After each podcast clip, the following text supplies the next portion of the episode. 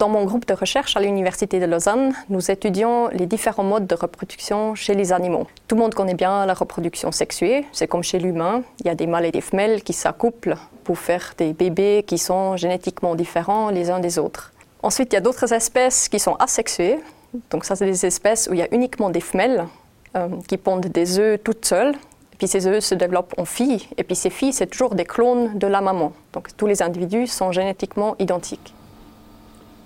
Alors, dans mon groupe, pour euh, comprendre ces questions, nous étudions les phasmes. Les phasmes, c'est des insectes qu'on trouve surtout dans les régions tropicales où il y a beaucoup d'espèces asexuées. Donc, nous utilisons ces phasmes pour comprendre quels sont les avantages et les inconvénients de ce mode de reproduction. Un avantage assez net, c'est que la reproduction asexuée, elle est beaucoup plus rapide parce que tous les individus peuvent se reproduire eux-mêmes. Chaque femelle peut elle-même produire des filles. Chez nous et chez les autres espèces sexuées, euh, un individu ne peut pas se reproduire tout seul, donc il, en faut toujours deux. Donc les taux de reproduction sont beaucoup plus longs. Alors, un des désavantages de la reproduction asexuée, c'est que tous les individus sont des clones.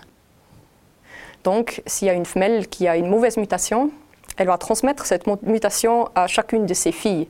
Nous avons par exemple une espèce de phasme asexué qui a été asexuée depuis plus d'un million et demi d'années.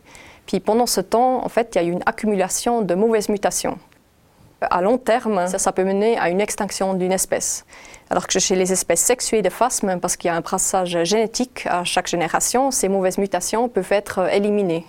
On pense que dans le long terme, la reproduction sexuée elle a un avantage sur la reproduction asexuée.